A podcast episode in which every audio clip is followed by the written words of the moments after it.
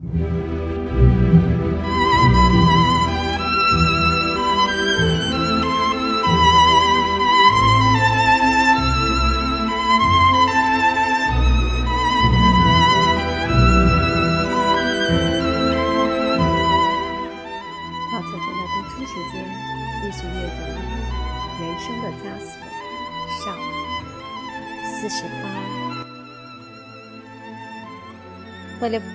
到埃姆兹兰诺画室时，发现范尼·克拉斯已经走了。他把专用柜的钥匙也交出来了。他向奥特太太打听他的情况。奥特太太耸耸肩膀，回他说：“他可能已回英国去了。”菲利普松了一口气。他那副暴躁的脾气，他实在受不了。况且，他执拗的要对他的话指手画脚。他不按他的意见办，他便认为他有意怠慢。他无法明白，他已觉得自己不再是出来时那样的笨蛋了。他很快地把他忘得一干二净。现在他正在学油画，而且兴致极高。他希望创造出几幅像样的作品，参加来年的巴黎美术展览会。劳森正在画。查莱斯小姐的肖像，她是很值得画的。拜倒在她石榴裙下的所有年轻人都替她画过肖像。天然的惰性加上喜欢扭捏作态、搔首弄姿，使她成为一个绝妙的模特儿。再说，她也有足够的技巧和知识对画作提出有益的批评。由于她热衷于艺术，主要是热衷于过艺术家的生活。所以，他对荒废自己的工作毫不在乎。他喜欢画室里的热闹气氛，也喜欢有机会抽大量的烟。他以低沉悦耳的声音谈到对艺术的爱和爱的艺术。他对这两者之间不加以明显的区别。劳森不遗余力地画着，直画到有好几天直不起腰来，然后又将所画的统统刮掉。幸好是卢斯查莱斯，换个人谁都会不耐烦的。最后他弄得一塌糊涂。唯一的办法是换块画布，从头开始。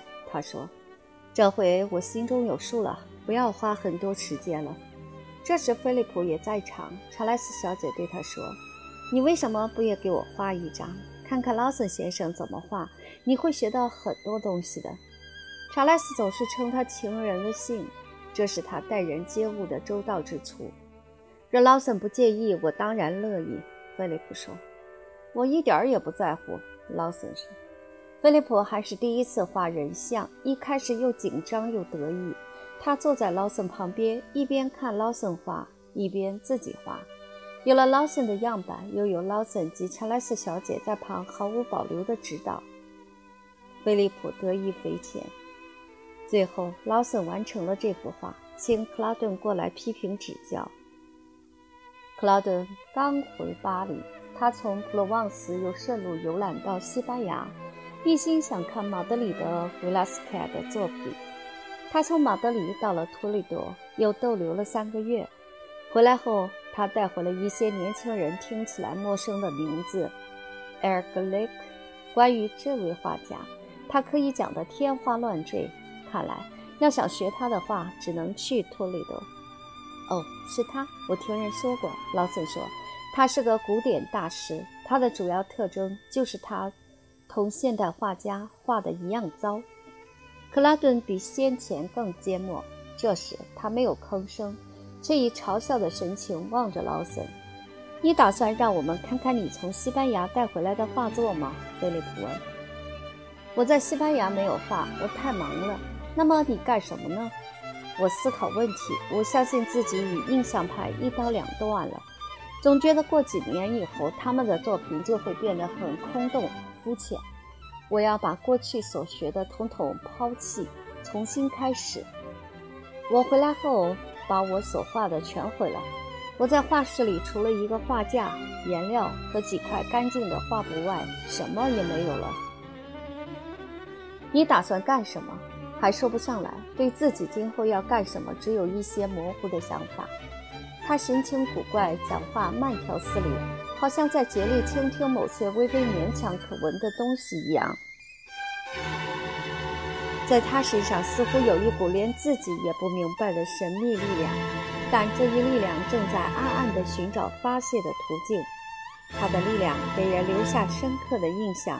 劳森口口声声要求别人指教，心里却害怕别人的批评，对任何意见假装轻蔑，借此来冲淡自己认为可能得到的批评。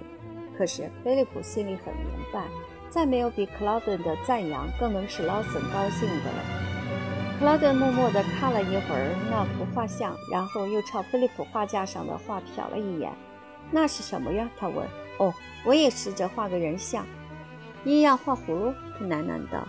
他又重新看劳森的油画。菲利普红着脸，但不吭声。好了，你看怎么样？劳森终于忍不住问道。立体感相当不错，普拉德说：“我认为画得很好。你认为明暗搭配如何？相当好。”劳森高兴地笑了笑，得像一条落水狗那样浑身抖动着。“哎呀，你喜欢这幅画，我非常高兴。不，我认为它一点价值也没有。”劳森的脸一下子沉了下来，他惊愕地盯着克劳顿，他不知道他是什么意思。克劳顿没有语言表达的天赋。讲话好像很费力，他所说的话混乱、犹豫、啰嗦。菲利普理解克劳顿那通杂乱无章的话。克劳顿向来不读书，这些话最初还是他从克朗想那里听来的。当时虽然印象不深，可还是留在记忆里。近来，这些话又突然浮现在自己的脑海里，他从中得到了启示。一个好的画家要抓住作画的两个主要目标，即人和其心灵意象。印象派画家着眼于别的问题，他们画人画得很好，可是他们像十八世纪的英国画家那样，很少注意其心灵意象。可是，假如你打算做到这一点，那岂不成了文学作品了？劳森打断他说：“让我能像马奈那样画人，而让心灵意象见鬼去吧。”假如你在这一方面能够胜过马奈，那当然很好，但你根本一点儿也比不上他。前天你还得靠别人指点呢，底色已上好，你必须走回头路。只是当我看到埃尔格雷克的作品时，我才感到可以从肖像中获得比我们先前所知道的更多的东西。那又回到拉斯金的老路上去了，劳森嚷道：“不，他追求的是寓意。”我才一点也不管他什么寓意不寓意呢，除了激情和情感，什么伦理之类的教义，统统行不通。最伟大的肖像画家两者都画，人和心灵意象。伦勃朗和埃尔格雷克就是如此。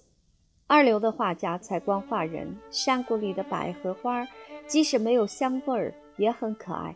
但假如它能发出芳香，就更显得可爱。那幅画，他指劳森的画，好吧，画得不错，立体感也可以，只是落入俗套。绘画和立体感应该让人看出那姑娘是个风流情种。画的精确固然是好，可埃尔格雷克把人画八尺高，因为不这样便不足以表达他想要表达的意趣。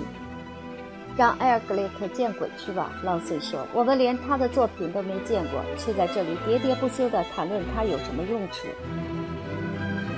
克劳顿耸耸肩膀，默默地抽着烟走了。菲利普和劳森面面相觑。他说的有些道理，菲利普说。劳森满脸不高兴地盯着自己的画，除了准确地画出人所看到的，究竟还要怎样画出心灵意象呢？大约在这个时候。菲利普结交了一位新朋友。星期一早晨，模特儿都集中到学校来，好选出本星期的模特儿。有一天，有个年轻人被选上，显然他并不是职业模特儿。菲利普被这个人的风度吸引住了。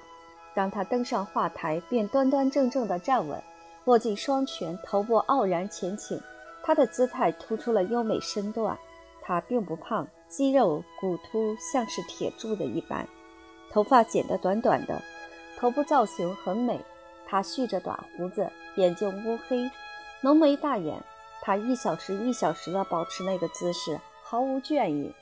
他的神态羞怯而坚定，他这副热情洋溢、生气勃勃的神情，唤起菲利普浪漫的想象力。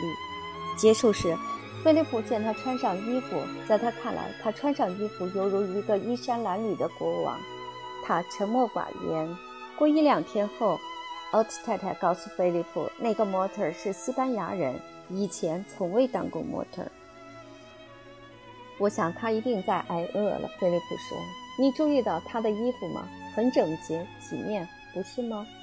凑巧在埃米特兰诺画室习画的一个美国人波特打算到意大利去两个月，愿意把自己的画室借菲利普使用。菲利普很高兴，他对劳森的命令式的训导已有些不耐烦，想自个儿干。周末，他去找那个模特，并借口自己的画尚未完成，问他是否肯为他当一天模特。我不是模特，西班牙人说。下星期我还有其他事要做。现在和我一块去吃午饭，我们可以商量。菲利普说。见那个人还在犹豫，又笑着说：“陪我吃顿饭并不伤害你。”模特耸耸肩膀，同意了。他们便到了一家小饭店。那西班牙人讲一口蹩脚的法语，流利可是难懂。菲利普没法同他友好相处。他原来是个作家，到巴黎来写小说的，同时采取身无分文的人可能采取的各种权宜之计来维持生活。他代课，翻译抓得到手的东西。主要是商务文件的翻译，最后便不得不靠优美身段来赚钱。当模特待遇高，上周挣的还足以维持两周。他告诉菲利普说，他一天两法郎便可轻易将日子打发过去。菲利普大为惊讶，但他羞愧万分，因为他不得不靠裸露身子挣钱。他视当模特儿为堕落，只有饥饿方能原谅。菲利普解释说：“不要画他的全身，只画头部。他希望为他画一幅肖像，可以送下一届巴黎美术展览会展出。可是你为什么非要画我不可呢？”西班牙人问。菲利普说：“他的头部使他感兴趣，他认为能画出一幅成功的肖像画。我没有时间，挤出写作时间的每一分钟我都心疼，只占用你下午的时间。上午我在学校作画，毕竟……”给我摆个姿势，总比翻译法律文件强吧？据传说，居住在拉丁区的各国留学生曾一度友好相处，可是这早已成为往事了。现在，各国留学生几乎像东方城市那样互不来往。在朱利安画室和美术学校，一个法国学生要是同外国人交往，就会遭到同胞的冷遇。一个居住在巴黎的英国人要想与当地居民深交，实在很困难。事实上，许多在巴黎住了五年的学生所学到的法语，只能应付商店买东西。他们仍然过着英国式的生活，好像在肯辛顿工作一样。醉心于追求浪漫的菲利普巴不得有机会接触一个西班牙人。于是他使出浑身解数，凭他三寸不烂之舌来说服他。我告诉你该怎么办。西班牙人终于说：“我愿意给你做模特，但不是为了钱，而是为了自己高兴。”菲利普劝他接受报酬，但他很坚决。最终商定，他下星期一下午一点钟来。他给菲利普一张名片，上面印有他的名字：米格尔·阿弗里亚。米格尔定期来当模特，虽然他拒绝接受报酬，却时时向菲利普介绍五十法郎，这比在正常的情况下菲利普付给他的报酬还要多。可是却使这位西班牙人感到满意，因为自己可不是以堕落的方式谋生。他的国籍使菲利普把他当作浪漫民族的代表。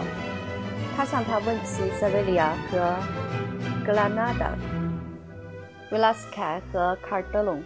但米格尔瞧不起自己国家的灿烂文化，他也像他的许多同胞一样，认为法国才是唯一人才荟萃的地方，而巴黎是世界的中心。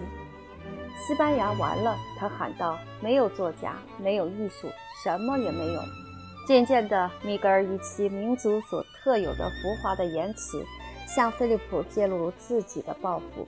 他正在写一部小说，希望以此一举成名。他受左拉的影响，以巴黎作为小说的背景。他最终把故事情节告诉了菲利普。在菲利普看来，作品内容粗俗而乏味，幼稚的猥亵，这就是生活，亲爱的，这就是生活。他喊道：“幼稚的猥亵只会更突出故事的陈规俗套。”他已经写了两年了，置身于艰难困苦中，抛弃了吸引他到巴黎来的种种生活乐趣，为了艺术与饥饿搏斗。他坚信不疑。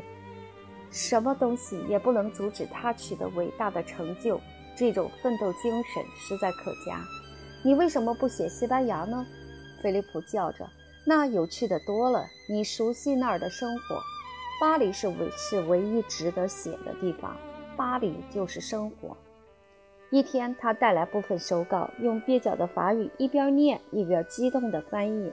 菲利普简直听不懂，他念了好几段，实在拙劣不堪。菲利普困惑不解地望着正在画的肖像，那宽阔的额头后面的脑子竟如此平庸，那双炯炯有神、多情的眼睛，除了生活中显而易见的表象外，竟什么也没看见。菲利普对自己画的肖像不满意，每一次结束时，总想把自己所画的刮掉。人物肖像只在表现心灵意象，这说法果然中听。可是，当人们处于一大堆的矛盾之中的时候，谁能说得出其心灵意象是什么呢？他喜欢米格尔，但他意识到米格尔如此动人的奋斗结果将是徒劳的，心里不免感到难过。他成为一个好作家的一切条件都具备，就是缺乏天才。菲利普看看自己的作品，谁能看得出这幅画是有点价值呢？亦或是纯粹浪费时间呢？显然，想取得成功的意志帮不了你的忙，自信毫无意义。菲利普想起芬尼克拉斯，他对自己的才能深信不疑，他的意志力是非凡的。要是我料想自己成不了才，我宁愿就此放弃画画。菲利普说：“我看不出当个二流的画家有什么用。”一天早晨，他正要出门，看门人喊住了他。说有他的一封信，除了路易莎伯母以及哈沃德外，再没有人和他通信。这封信的笔迹他认不出来。信的内容如下：望见信后速来，我再也熬不下去了，请亲自前来。想到让别人来碰我的身体，我简直受不了。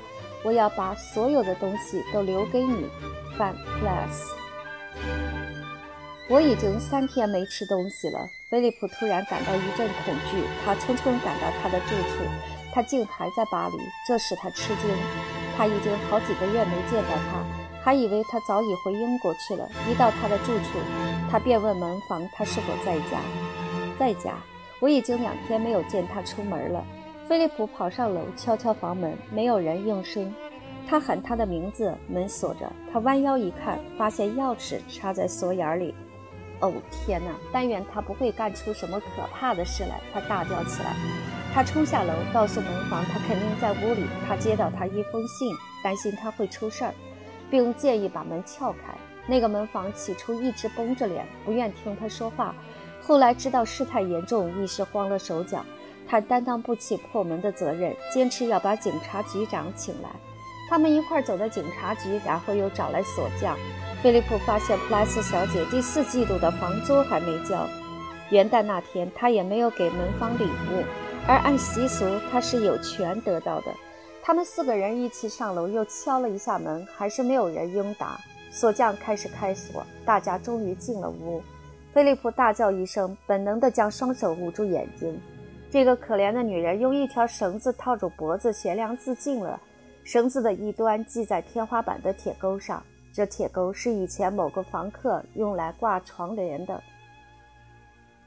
他把小床挪开，先站到一张椅子上，然后将椅子踢翻，侧倒在地。他们割断绳子，把他抱下来，尸体早已冰冷了。